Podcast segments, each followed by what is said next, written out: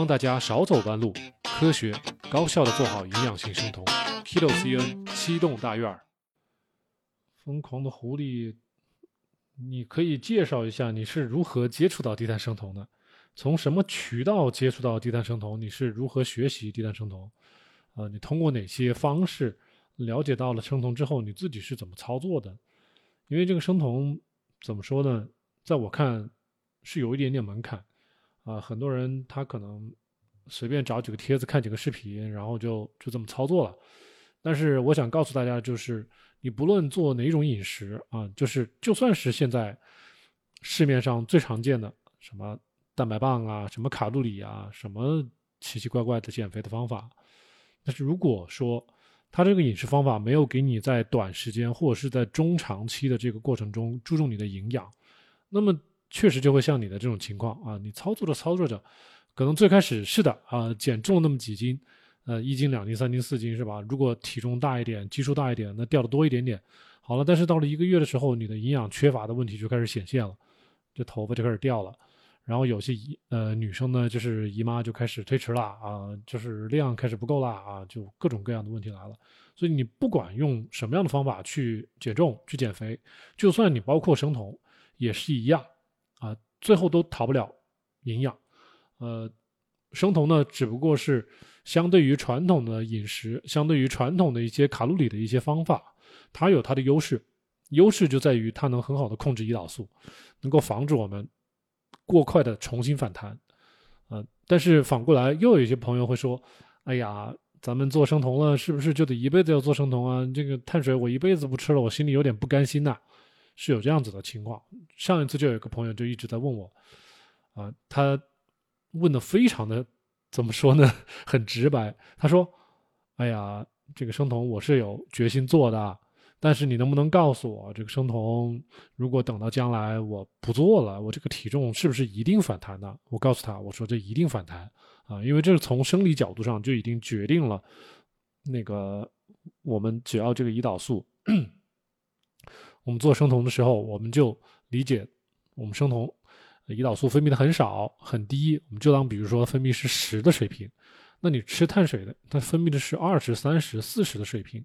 那么这个胰岛素的存在就会更大的程度上让我们更容易长胖。啊，主要是皮下脂肪啊，皮下脂肪，然后呢，嗯，怀孕前期的女生可能更多的是腿部啊、臀部的脂肪。啊，然后像中年。往更年期走的女性，甚至是更年期以后的女性，可能更多的开始从呃臀部、腿部开始往腰腹部开始集中，所以你会发现，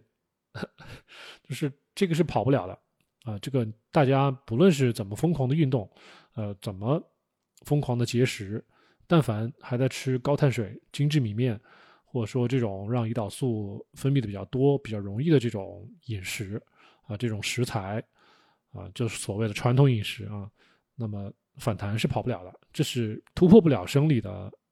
基础的啊，这是生理的基础，这个是荷尔蒙啊、激素这一套是不为我们人的意志的转变而转变的啊啊！疯狂的狐狸爷，你说掉头发是为什么啊？当然，我现在在这个地方给你简单说一下，脱发跟什么东西有关呢？很多啊，维生素 C，总的来说，维生素 C、维生素 D 还有铁。这个是三样是最直接相关的，但是我们又可以拓展开来，这个铁是指的是什么呢？当然指的是我们身体能够吸收的铁，对吧？但是我们身体要吸收铁，啊，又有很多底层的一些其他的一些微量矿物质，比如说铜，比如说我们的叶酸 （folate），比如说我们的维生素 B 六。铜从哪来？铜。更多的从我们动物的内脏来，也就是动物的肝脏来，啊，当然还有一些什么坚果什么，总之你需要吃比较营养丰富的一些食物，肝是最好的。铜啊，铜能促进咱们铁的吸收。第二，叶酸，叶酸从哪来？一个是肝，一个是咱们深绿色的蔬菜。所以很多女生，我咨询的很多女生真的是不爱吃菜啊。逼着吃都不爱吃，这个习惯真的是根深蒂固，从小就不爱吃。但是没有办法，啊，如果这个叶酸太少太少了，很多女生生一个孩子，她可能会面临啊抑郁的一些问题。所以这个是叶酸，它是一个非常重要的一种维生素。不要觉得这个叶酸是好像我们不理解它，很多人不了解它。我们下次可以专门挑一个时间给大家讲讲叶酸。这个叶酸在我们的 DNA，在我们的脑神经里面都起到很大的作用。少了之后，我们的神经啊都可能运作的不正常，抑郁症就会从这儿来。当然，我们说了，为什么会产生抑郁症呢？因为叶酸它参与到很多的我们的脑神经里面一些神经传导介质的一些合成，比如说 dopamine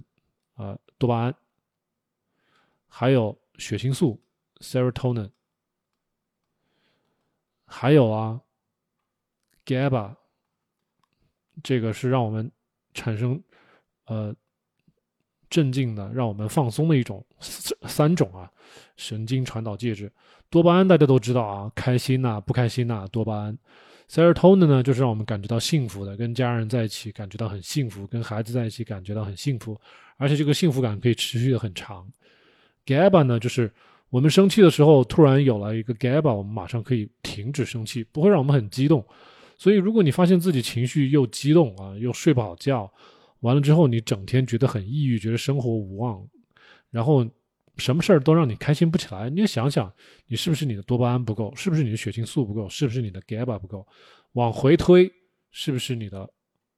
folate，你的叶酸不够啊？叶酸不够是什么呢？没怎么吃菜，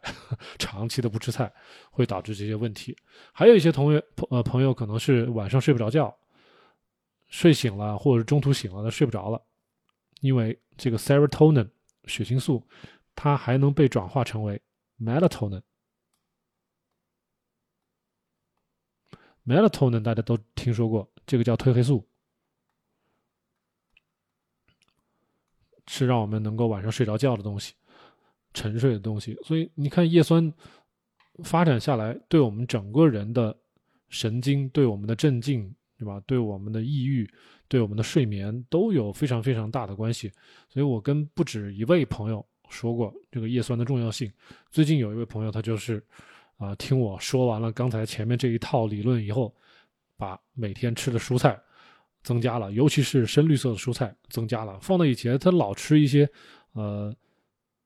肉末茄子呀，吃些什么这些没什么绿色的蔬菜啊。我我就经常怎么说呢？也不能说批评他，我就老是给他提意见。我说你得多吃点绿色的，多吃点绿色的，实在不行多吃点牛油果。啊，最后他选择多吃点绿色蔬菜，是这样子。啊，B 六是配合叶酸工作的，所以 B 六也需要。所以你说，嗯，像维生素 C 啊、维生素 D 啊，这是可以通过补剂很快就给你吃回来。但是叶酸，呃，你要说补剂有啊，但是小莫老师的频道啊，如果大家接触时间比较长，都会知道小孟老师比较推荐吃原型食材，不太乐意给大家推荐补剂。即使吃个补剂呢。也只会给大家可能吃上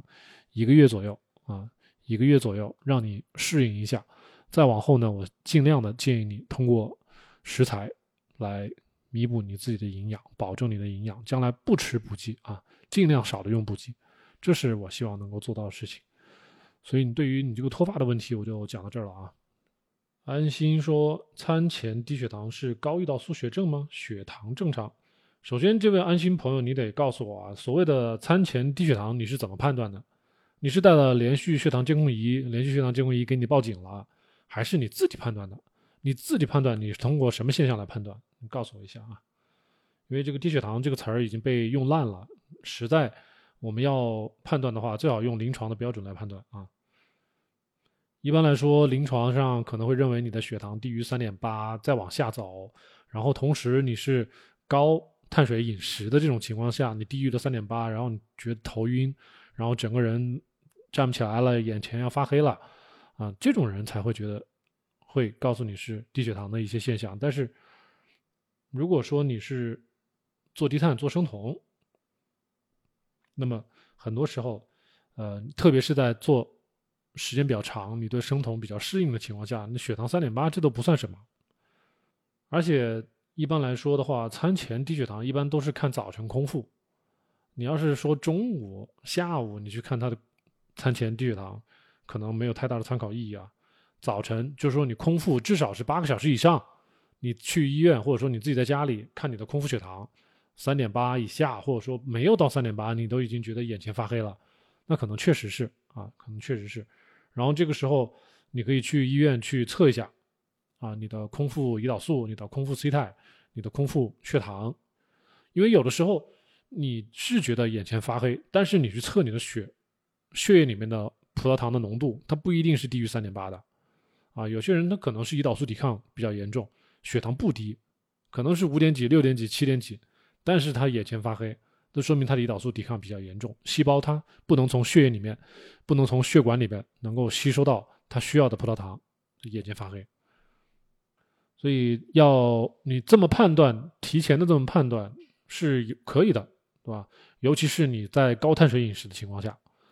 如果说你的血糖是四点零，那么你是不是突然之间断碳了？断碳断的太激烈了，你还来不及适应生酮，那么你的脑子还不能很切，还不能切换到酮体代谢，所以这个时候你会出现这种所谓的眼前发黑的这种现象。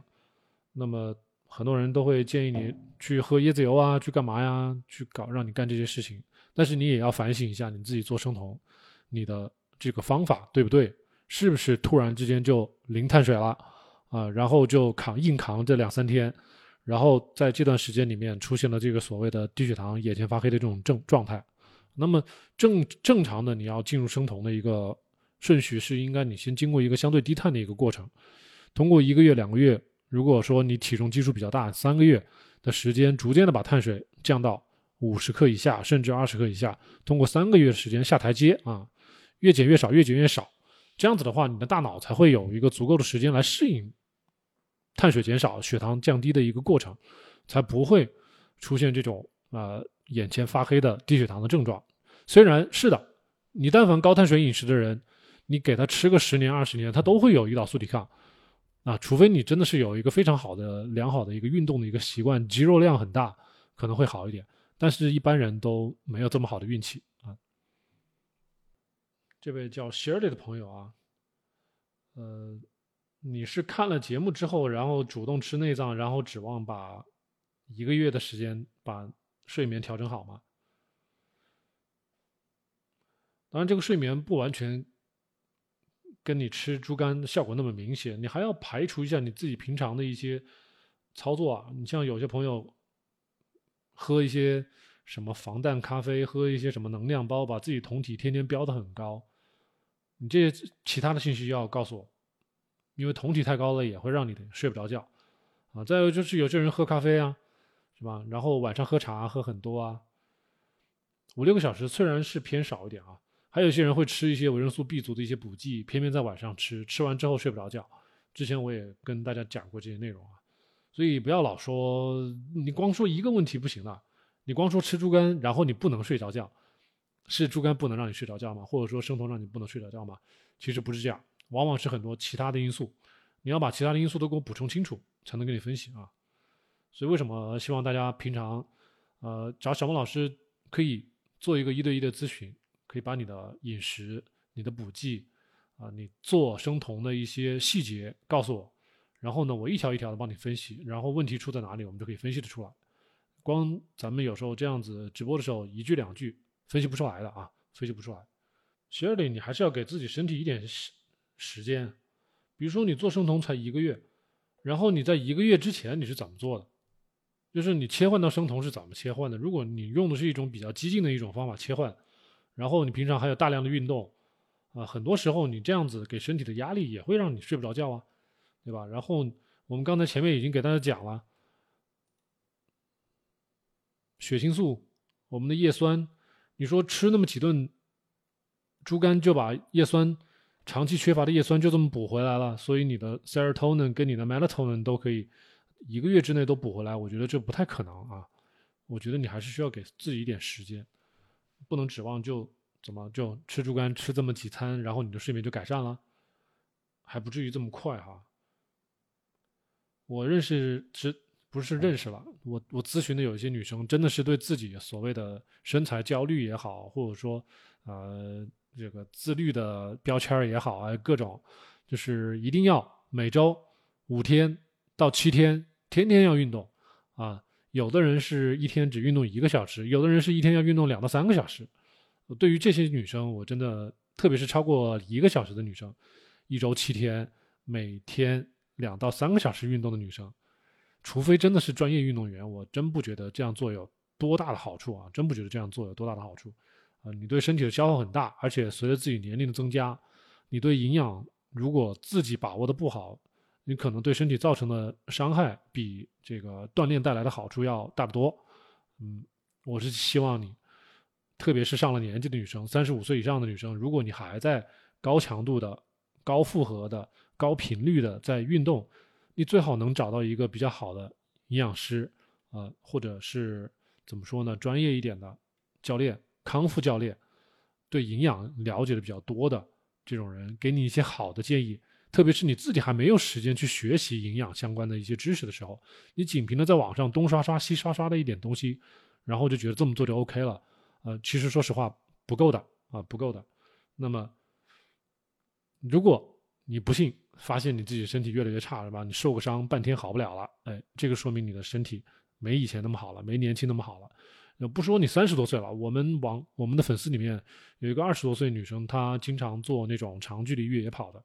她也是受伤啊，受伤一次要恢复三个多月。这是她的二十五岁姑娘，你想想，如果是呃三十五岁、四十多岁女生，那该怎么恢复是吧？平常该怎么吃？可不是说卡路里，啊少吃少吃再少吃，然后运动运动再运动，那这时候身体只会越来越差。S h i r l y 我我相信这个生酮饮食是可以，特别是像我们这种营养性的生酮，其实跟传统的饮食差别没有特别巨大。啊，一般人是可以坚持下来的，而且问题也不大，只是要拒绝啊一些特别现代化的、工业化的这种快餐文化啊，这种苍蝇馆子、这种街边的所谓的美食啊这些诱惑，而是要用营养、用这种营养密度、用天然食材这种更返璞归真的一些理念来给自己武装大脑，然后你去选择合适的食材。合适的食物去吃啊，这样是完全没有问题的。医生医师，你说你生酮四个月了，还是不太喜欢主动运动，是不是还要再去继续努力？这个有可能，你要告诉我你的体重的基数，对吧？然后你的空腹血糖、你的空腹的胰岛素，大概看一下。就是如果你还属于一种碳水，之前确实吃了很长时间，然后现在体重基数也比较大。那大致是可以分析出来，你可能胰岛素抵抗改善的还不是很好，这个你现在运动的这种欲望不强烈，因为只有等你的胰岛素，特别是空腹胰岛素，呃，水平下降的比较多的时候，比较低的一个水平，你这个运动的欲望才会比较强烈，或者说，呃，你体重只要轻，要轻到一定程度，你才会觉得运动起来不那么难受，不那么费劲儿，是这样子。另外还跟你自己饮食的细节有关系。你特别，比如说你不怎么吃盐，不怎么吃盐，你总是浑身无没有力气，你再怎么想运动也运动不起来，啊。然后还有一些朋友，你可能就是饮食的搭配不好，那食材里面含 B 族的维生素，它的怎么说呢？含量不够高，或者说这个食材的新鲜度比较有限啊，就难说难听点就是不新鲜，吃的食材不新鲜啊，然后。经常吃一些就算是生酮的，但是可能也是过度加工的一些食材，吃完之后呢，它所含的 B 族维生素不够，B 族维生素不够了，你有很多的，呃，我们身体的能量代谢需要的 B 族它就提供不起来。你想运动，这些 ATP 没办法生成出来，这也是造成你没有办法运动的一个原因啊。所以有很多的情况，有很多的情况，很直接的，当然还有一些啊。你比如说，有些女生都不吃维生素 D，我们经常会建议大家去去吃维生素 D，呃，可以让你体内的各种，比如说颈肩腰背痛啊，一些酸痛的一些情况都能缓解很多。这这种情况缓解了之后，你也会觉得想运动一些，很多很多很多啊，跟体重不完全相关。我刚才后面说了一些营养跟微量矿物质跟盐分的一些细节。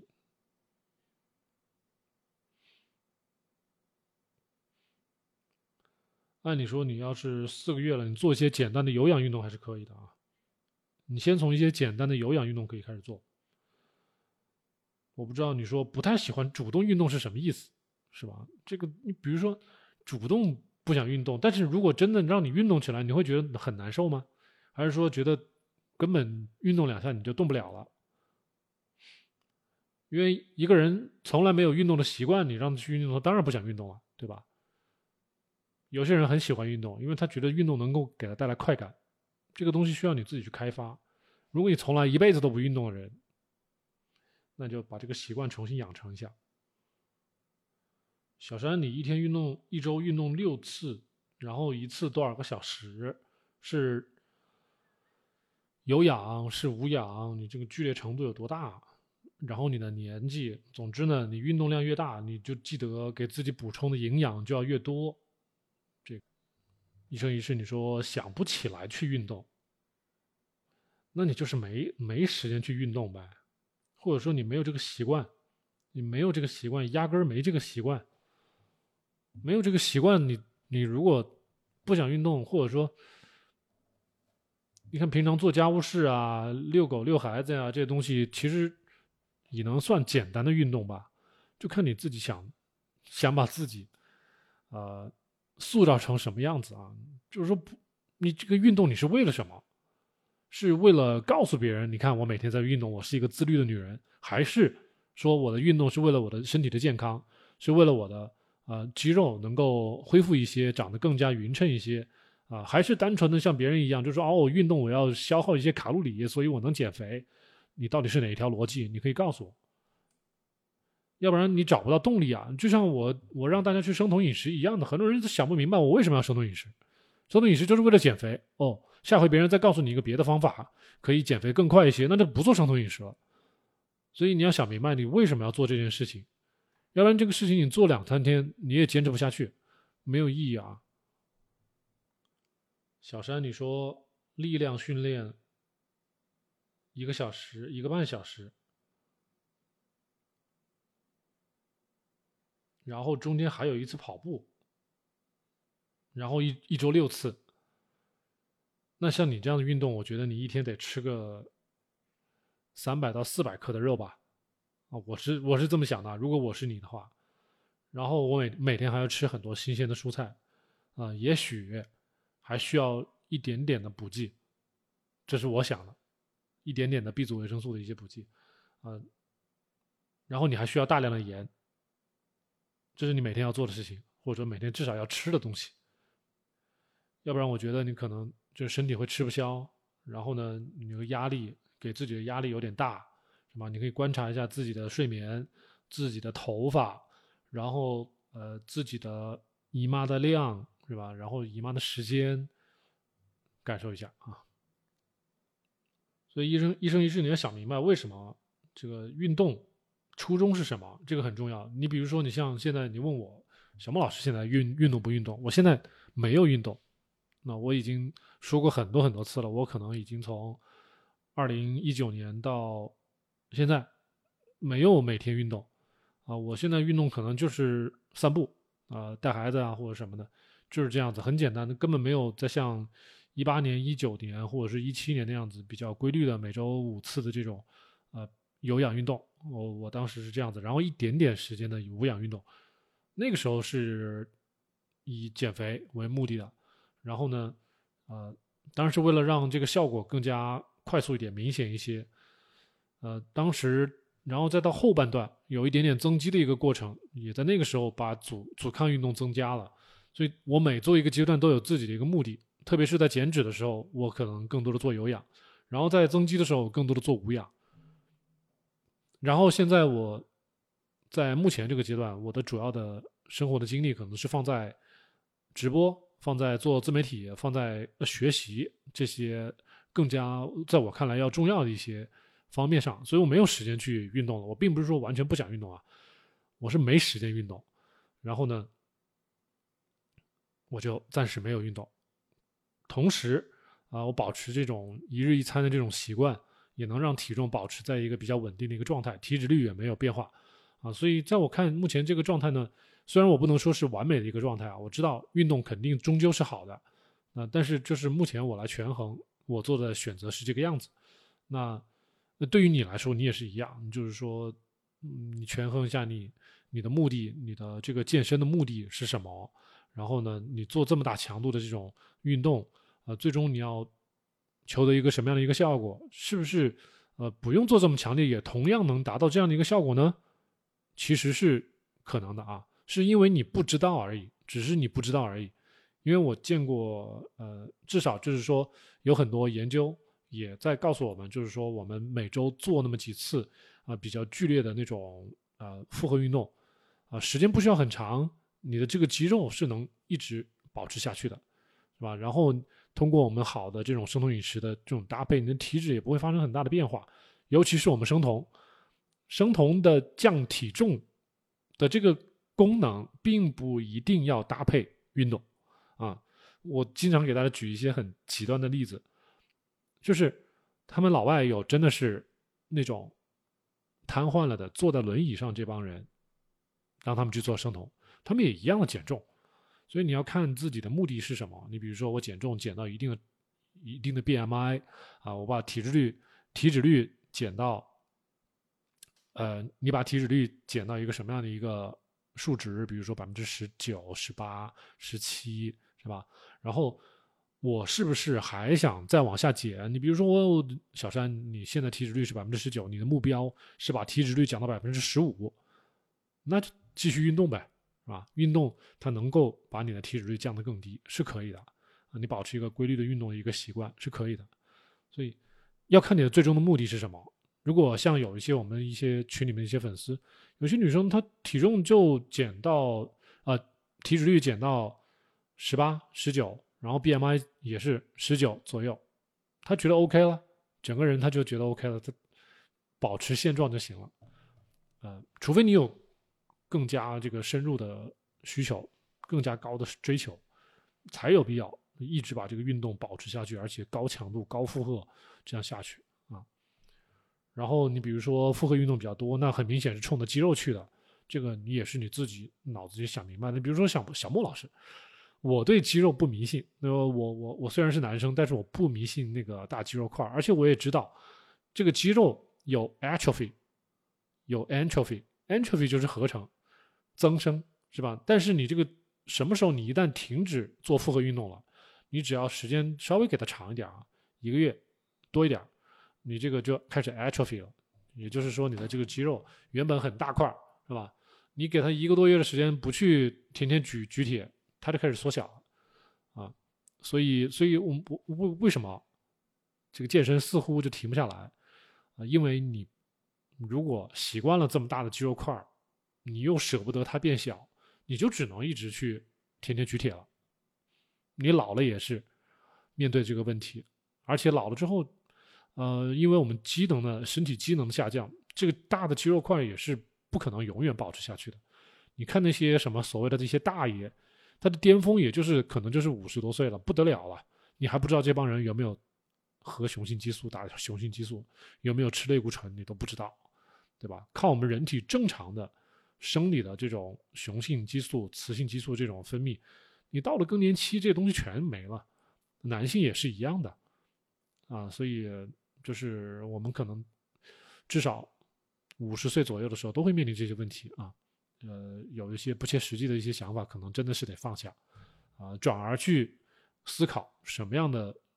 呃做法对我们的长寿、对我们的晚年的健康最好，是这样子。那一生一世，你说你以前是专业运动员吗？然后有一身伤病，现在反而不想动了，这可能就是物极必反了。这个可能真的是每个人都有一个这样子的一个不同的经历，所以没有关系，这个我觉得没有关系，不用强迫自己。刚才我解释了，这个减重不一定意味着你一定非得疯狂去运动啊。只不过呢，就是说，如果你适当的搭配点运动，可能效率会更高一点，是这样子。但是如果说我有时间啊，我我我不需要那么快的减重，我我对这个敏感度，比如说别人用三三个月减多少多少斤，我说我用六个月，我用一年也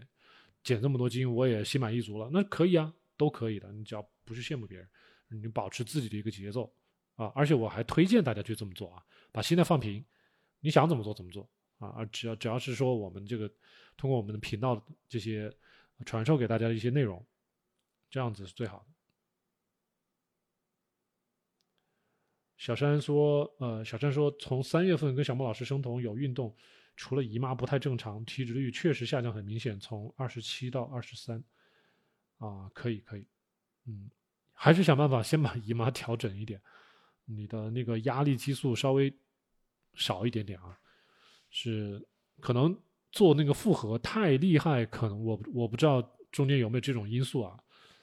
因为复合运动太强了。”这种肾上腺皮质醇激素太太高，对吧？会不会影响到你的下丘脑，对你的一些呃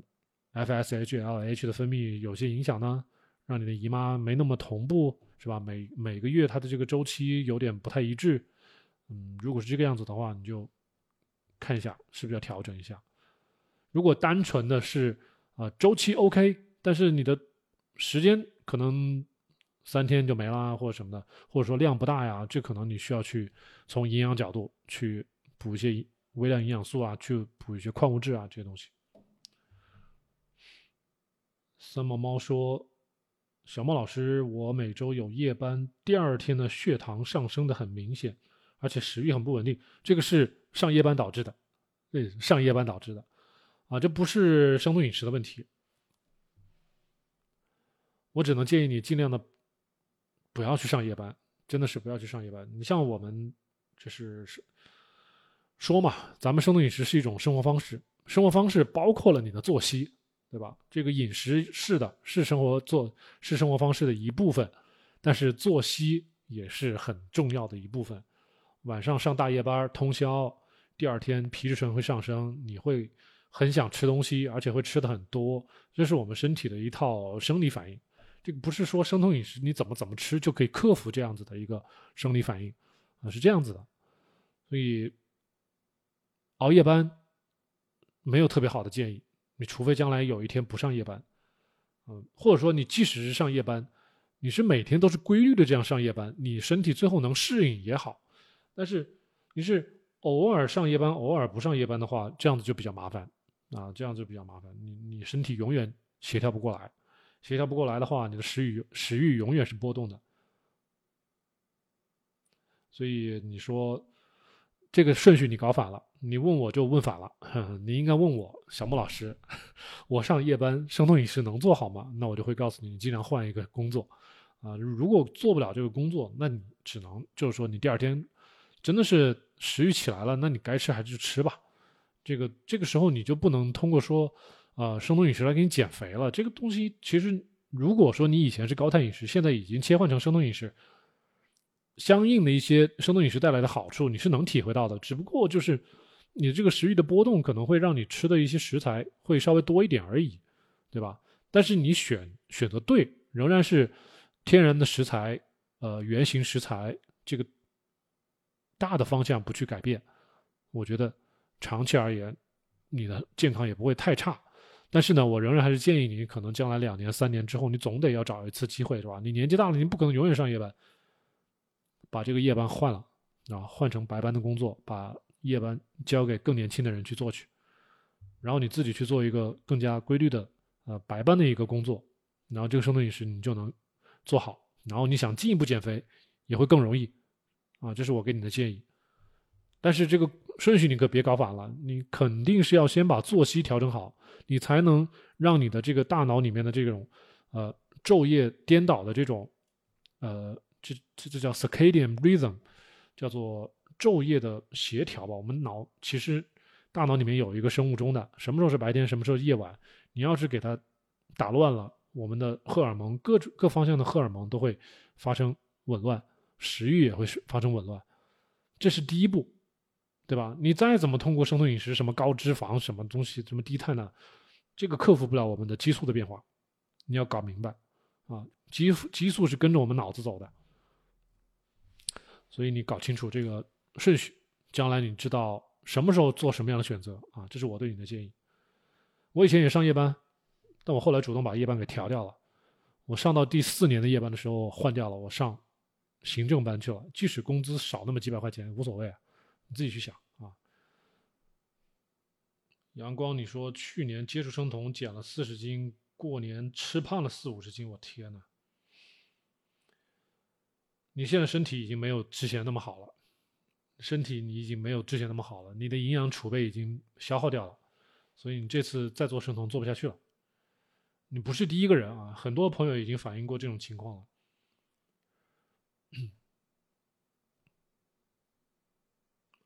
所以你像我们之前有时候咨询有一些女生，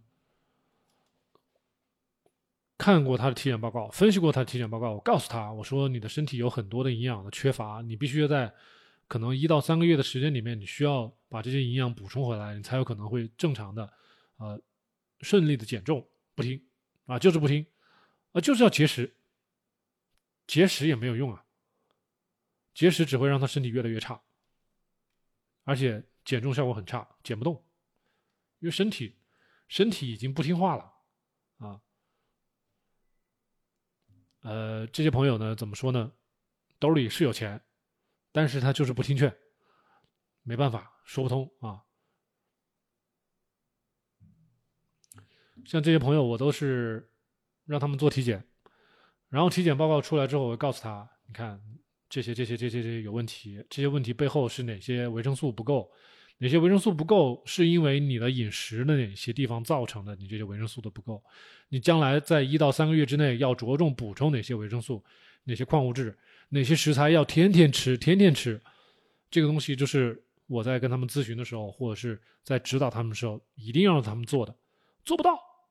做不到，那我就不能保证效果，就是这样子。所以我之前我跟大家吐槽，我说，呃，我接受一个女生，大概四十六岁的一个女生嘛，那个交了一千多块钱，就说啊，我们要这个饮食指导一个月。好，我说来，但是我先看了一下，先让她做体检，身体有很多问题啊，就不要光看体重啊，体重是很轻，浑身上下全到处是结节。结节是代表有炎症，对吧？肺部结节，什么是是呃肝脏有结节，然后肾脏有一些囊肿啊，然后她的什么子宫肌瘤啊，各种什么都有。然后呢，你再去看他的血常规，他的红细胞有问题啊，红细胞的各种指标有问题，贫血，然后啊白细胞、血小板这些东西都有问题。然后你再去看他的一些嗯甲状腺对啊，甲状腺的结节也很厉害。然后甲状腺的一些 TPOAB、TGAB 这种甲状腺的抗体也很高，所以他桥本有很多东西不能吃，然后他的肠道也有问题，这些东西都得要靠维生素、靠微量矿物质、靠一些呃食材，你给它要调理很长时间，它的这些营养的问题解决之后，你的身体才能重重新开始减肥，你就这么想吧，一个。大家以前我我之前给大家举过一个例子，就是说九十年代初，就是小莫老师我我自己小时候啊，我自己十十岁左右的时候，那是九十年代初的时候，那个时候没有什么人得糖尿病的，个别人得糖尿病，你知道大家大家说这个糖尿病是什么东西吗？说是富贵病，说是你吃太好了，你家太有钱了，你的条件好，所以你才得了这种糖尿病，富贵病。现在大家你再去问一下你周围的。啊，这些普通的人啊，得糖尿病的人，有几个人还在说自己这是富贵病的？啊，说实话，这都是收入不好的人得的病啊，收入不好的人得了病，然后饮食选择不对做的病，然后呢，不代表很有钱，是代表你身体不健康。也就是说，你身体越不健康，你越减不动肥，你的营养越差，越减不动肥，是这样子的。我们身体越来越膨胀，越来越肿胀，它的目的是什么？可不是越来越健壮，身体越来越好，它是为了能够 留住更多的东西。因为你已经亏空了。你像小毛老师现在这么瘦啊，你不要说我很瘦，是不是？很健康，对吧？健康了，他才能把多余的没用的东西都扔掉。但是你不健康，你营养储备不好了，特别是像一些女生，她还没有那个怀孕，她还没有生育。她在三十五岁之前，那么身体是抓住一切的机会，留住养分，留住养分啊，留住养分。那么留住养分是目的是干嘛？是为了生育，为了繁衍后代，为了你不去过早的死亡。所以，像女生，她其实三十五岁之前是有一个命运的光环是笼罩给你的，是不太容易得各种呃恶性疾病的。所以，不要浪费自己的身体，不要浪费自己的时间。那如果你发现你自己减不动肥，自己用什么各种断食、各种那么呃节食的方法都减不动肥，你应该去好好去做一个体检，好好的去做一个体检，然后看一下自己身体到底有什么问题。做一个体检，所有问题都看出来了，你不要自己乱猜。我真不希望跟大家随便这乱猜，很浪费时间。最后猜来猜去，就是变成小王老师，我这么想对不对啊？我当然会告诉你不对啊，我这么想真的是很有理由的，你一定要听我的。但是明明你不是学医的，我们在浪费时间，是这样子啊。阳光，你说你有精神方面的一些疾病，我不知道这些疾病是什么样子的疾病啊？你比如说你是脑子里面有瘤子啦，还是说癫痫，还是是一些精神疾病，就是呃神经疾病，就是不受控制那种啊？就是其实很多时候生酮其实对精神疾病是有帮助的，你应该找一些比较好的专业一点。专家能够给你一些好的一些建议啊，给你一些好的一些建议。如果你吃碳水，但是同时人家又在给你吃一些抗精神疾病的一些药物，那这个其实不是一个特别好的一个解决方案啊，就是这样子的。精神分裂症 （schizophrenia），你可以找一些比较专业的一些医生，用生酮的方法啊，然后像你这种可能需要尤其的提高你的酮体。那你现在的吃碳水，其实对神经细胞的稳定反而是不利的。但是我敢相信你的这个情况肯定是在吃药的，对吧？这个药是不能停的，肯定是这样子。所以我我我只能说，现在咱们国内可能这一块一个是他主动的抗拒生酮，甚至他在医疗上的一些作用，他也去抗拒它，不能让更多的患者去接触到真正有效的医疗性的生酮。这个是很很悲剧的一件事情啊！那当然已经超过小莫老师本人的一些一些一些能力了。我我只能指导大家做一些饮食方面的一些东西，但是你说怎么去控制呃精神分裂，是控制癫痫，这个需要更有经验的医生去来操作啊，这个是不容易的。所以没有人指导你的话，就是说我不知道你是在哪里啊，就是说，因为之前我在广州的话是有。有认识有一些医生，他们是专门做那个脑科手术的，然后他们那些脑科手术的一些病人愈后，有一些就在用生酮饮食在做干预，但是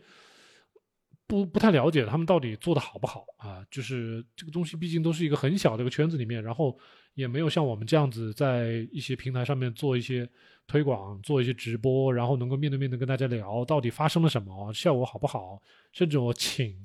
一些。啊，粉丝请一些病人能够跟我一起做直播、做连线，然后能够让大家看到这个效果到底如何，然后你再来做这种呃经济上的这种决定，到底要不要去采购他们这些服务。现在我还都做不到这一点，所以完全真的是摸不到啊！我我也是很替替替你，就是说感到嗯心有余而力不足。所以你通过我们的频道，特别是像我们的主页的合集 A 和 B。我是超级建议你能够把 A 和 B 看完，看完之后呢，你再把我们的喜马的音频来回听个三遍，啊，然后你再自己在自己身上做操作、做实验，啊，你也可以怎么说呢？呃，虽然你是十八线嘛，十八线城市，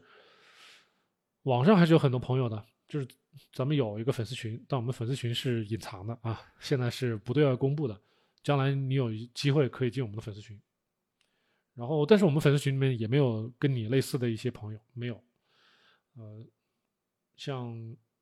像您的情况，你只能靠自己了，或者是找到靠谱的人去寻医问药。嗯，这个都要建立在信任的基础上，没有办法啊。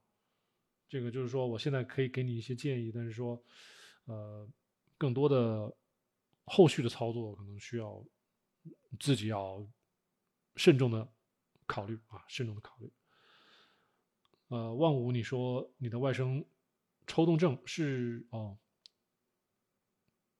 七岁，他也是生酮吗？嗯，现在很多小孩啊，其实大大家可以去看一下，很多儿童医院，儿童医院，但凡稍微大一点的儿童医院，都是有那个生酮饮食科的啊，因为有一部分的小孩现在已经不少了啊，这个比例可能人群比例已经不小了，有。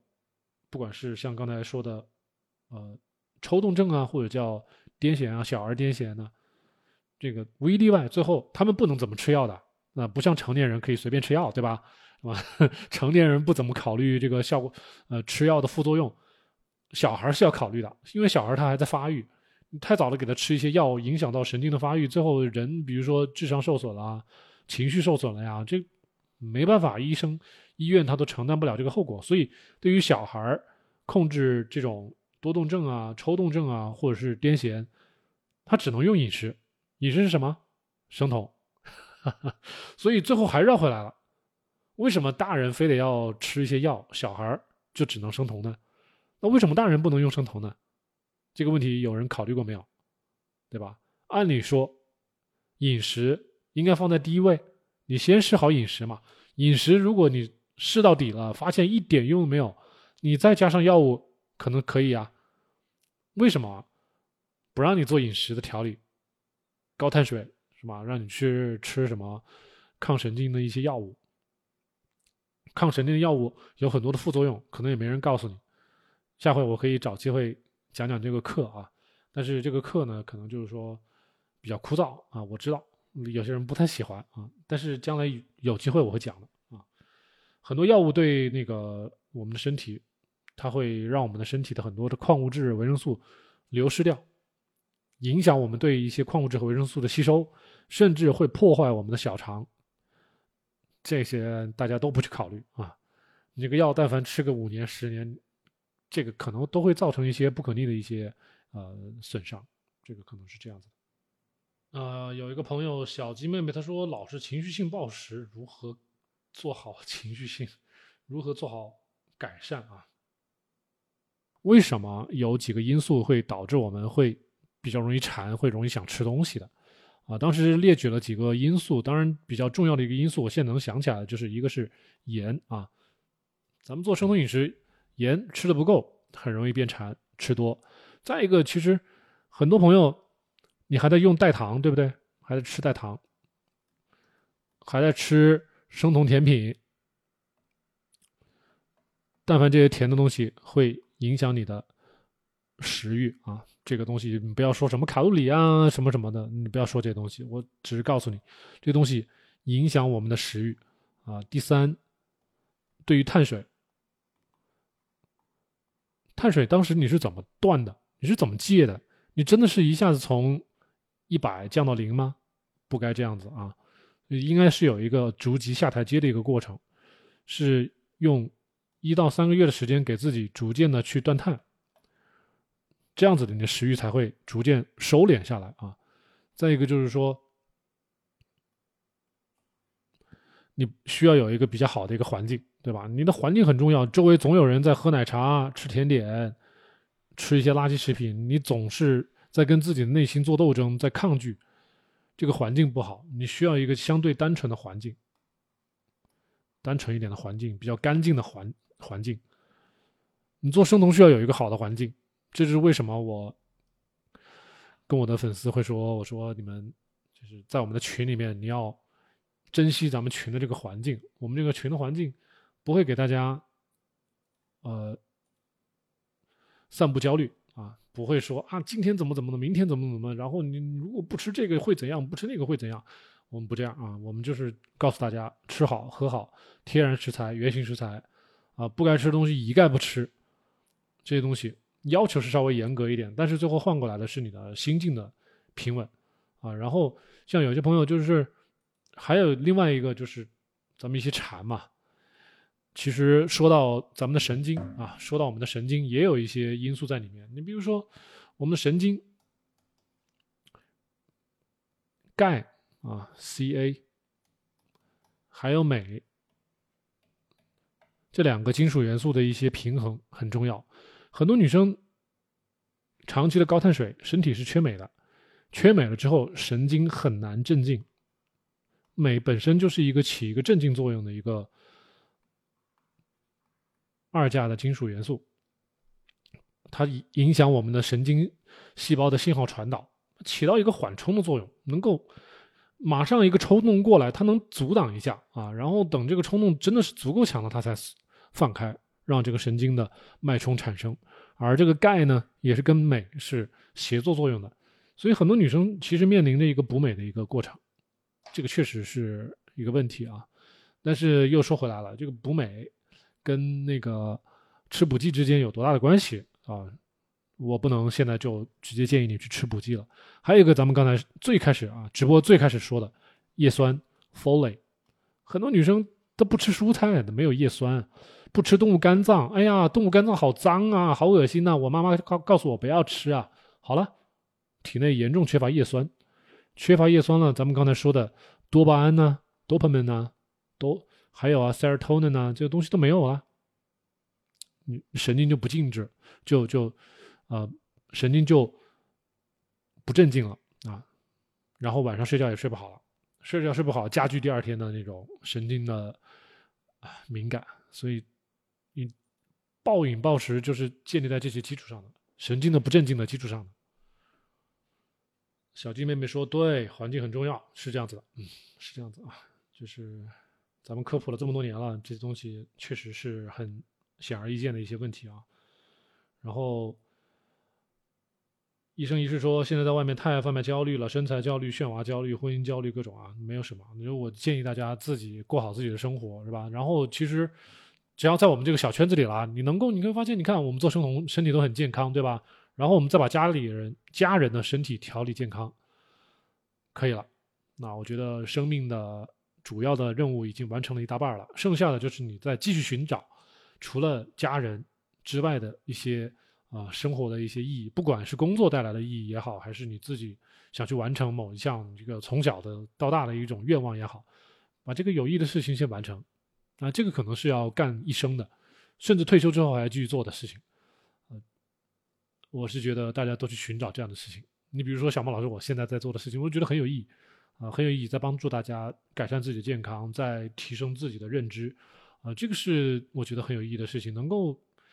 甚至我可以说了，啊，咱们在座的各位朋友，在我们的频道里面待了一年、两年、三年，是吧？将来你把你学到的知识传授给你的孩子。你的孩子将来即使是出国了，你到了国外了，面对了那么多垃圾食品，你也他也知道该如何选择吃对的食物，然后出国几年回来，身体还是一样的棒棒的，不会走形，是吧？将来也不会遇到什么，不会遇到这个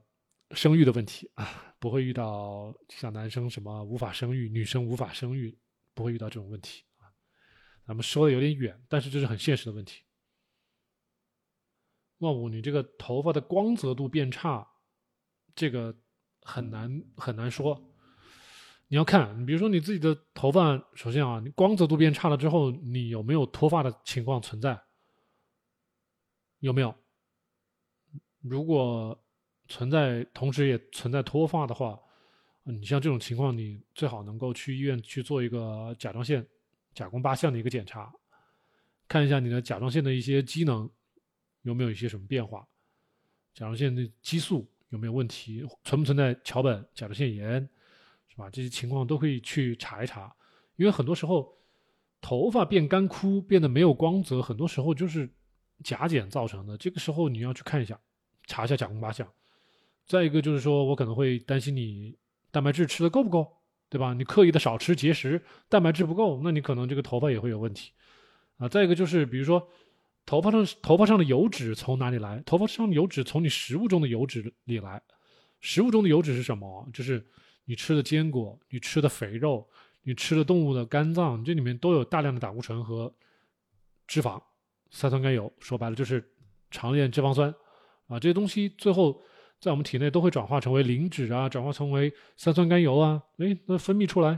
这个你看我们脸上的油就是三酸甘油，或者叫甘油三酯。嗯，头发上这一层油膜，它也是甘油三酯，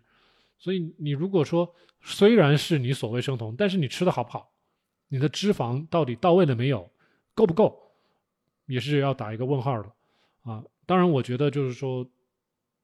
甲状腺是第一个你要去排除的问题，再我们再来排除你的饮食是否标准的一些问题啊。这个是我不收费的情况下，简单的对你做的一个建议啊。然后刚才有一个朋友叫伟儿的，他说生酮了一个半月，大姨妈错后三天还没有来，啊。看一下啊，你的这个操作，见过很多女生都是这样子的：喝油的，喝防弹咖啡的，喝能量包的，然后一天就只吃一丁点儿东西啊，吃一点什么生酮甜品、生酮零食的啊，就这样一天扛过来了，这绝对会不来啊，绝对会拖推延啊。所以你不要说是生酮的问题啊，你要看一下你生酮是怎么做的啊。你不信被我言中了，赶紧回去去找你的那个生酮博主去。